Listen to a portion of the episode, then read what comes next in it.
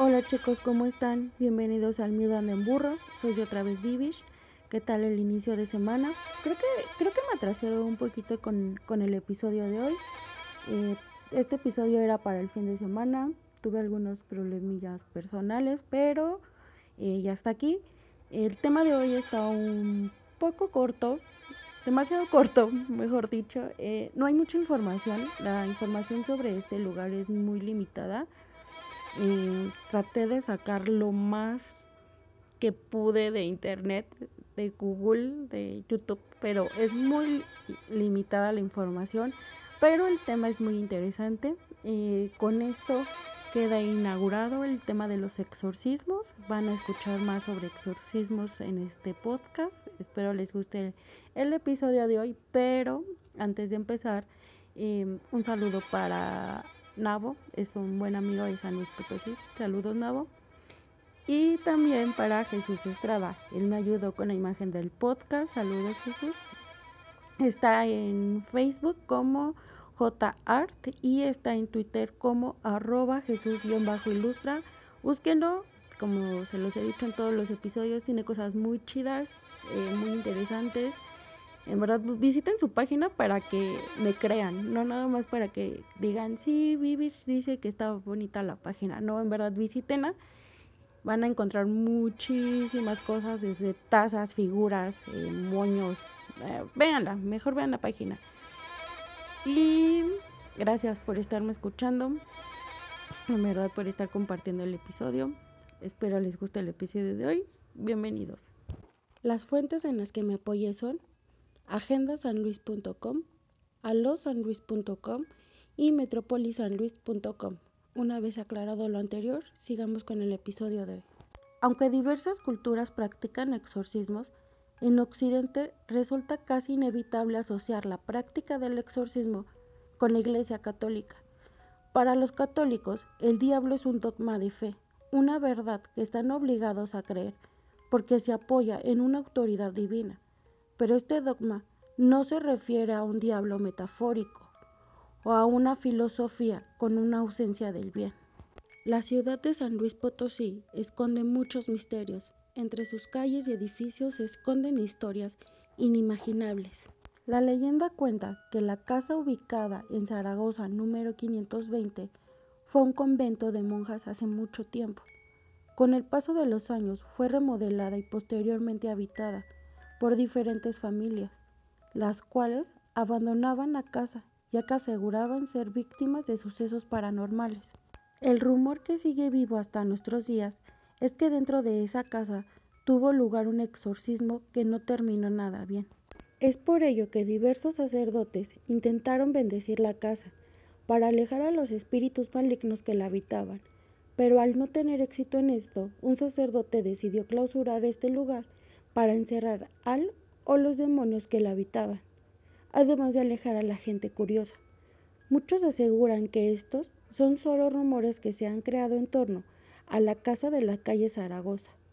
Se cree que la casa nunca fue un convento de monjas, pero sí de varias familias potosinas adineradas. Las personas que llegaron a entrar a la casa aseguran que pertenecía a un señor de apellido Echenique, que al fallecer dejó la casa a una señora que cuidó de él durante sus últimos días.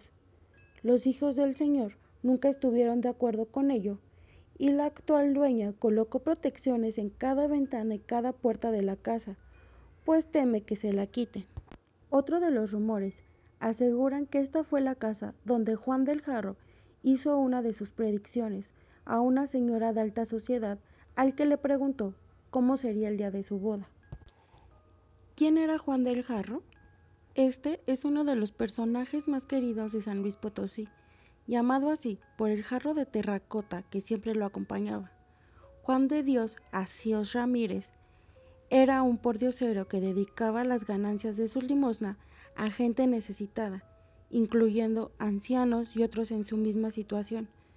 Se dice que odiaba el mes de julio y el baño.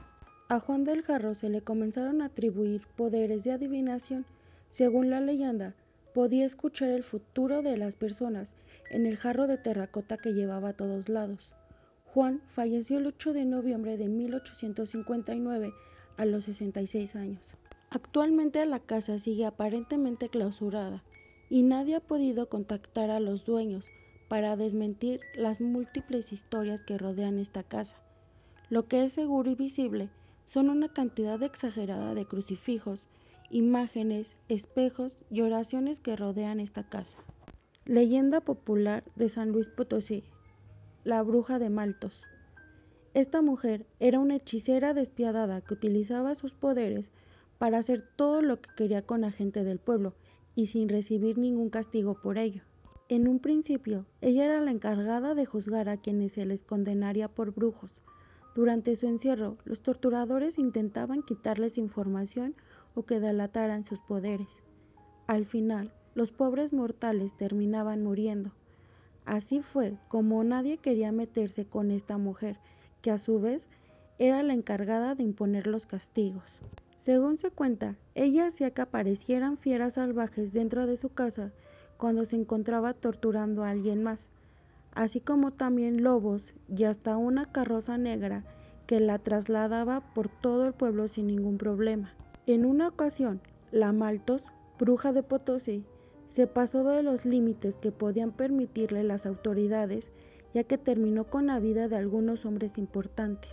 Luego de esta acción, fue buscada y condenada por hechicería para ser colgada o quemada como las demás personas. Sin embargo, los guardias le pedían perdón por tener orden de arrestarla para que ésta no les hiciera daño. Ella, en cambio, pidió que se le permitiera hacer un simple dibujo en la pared. Tras el visto bueno, Dibujó una gran carroza con dos caballos y se dibujó a sí misma conduciéndola. Dijo algunas palabras mágicas y apareció dentro de su pintura, marchándose para nunca volver. Nadie volvió a ver en el pueblo a la Maltos, y esta historia fue contada por aquellos guardias que tenían la tarea de llevarla arrestada. A pesar de la cantidad de detalles que emitieron sobre el hecho, ninguna de sus palabras fue tomada en serio y se pensó que dejaron simplemente escapar a esta mujer. Chicos, ¿qué les pareció el episodio, el relato? Eh, creo que era importante incluir un relato sobre San Luis Potosí que estuviera eh, relacionado con el tema, que es, pues, es, es la casa en sí, es todo el misterio que guarda la casa y el lugar. Eh, entonces, eh, por eso incluí un, relato sobre, es un, es un relato muy corto, pero es una leyenda muy popular en San Luis, así que por eso la incluí. Y vamos a las películas. La primera se llama Crucifixión, es del 2017, terror y suspenso y dura una hora 30 minutos. Una periodista investiga la muerte de una monja durante un exorcismo. Véanla pero no la vean solos porque a mí se me ocurrió verla sola y eh, tuve que dormir con la luz prendida. El último exorcismo. Este es del 2010, terror y suspenso y dura una hora 27 minutos. Mientras un equipo de filmación documenta los días finales como exorcista de un sacerdote, él enfrenta su prueba final de fe cuando tiene que reunirse con el diablo en persona. De esta película hay una segunda parte, nada más que creo que la segunda parte no es tan buena como la primera. Esta primera igual, bueno, a mí en lo personal me da mucho miedo el tema de los exorcismos, eh, además de que es un tema delicado, como algunos de ustedes saben, em, conlleva el estudio, un estudio psicológico, eh, quizás lo, quizás lo relacionan con enfermedades mentales, pero me da muchísimo miedo ese tema de los exorcismos. No lo, yo, recomiendo no las vean solos, pero si no son tan miedosos como yo, vean las, vean las películas solos, pero por eso no incluí la 2, porque creo que no está tan buena como la 1. Ya vi las dos películas, pero lo dejo a su consideración. Chicos, gracias por estarme escuchando, por estarme compartiendo. Em, mañana va a haber episodio, me tardé un poquito en, en subir este, pero ya está. No se les olvide cubrebocas, lavarse las manos, limpiar las cositas que traen de la calle y eso hace la diferencia. Nos escuchamos mañana. Los quiero. Besitos.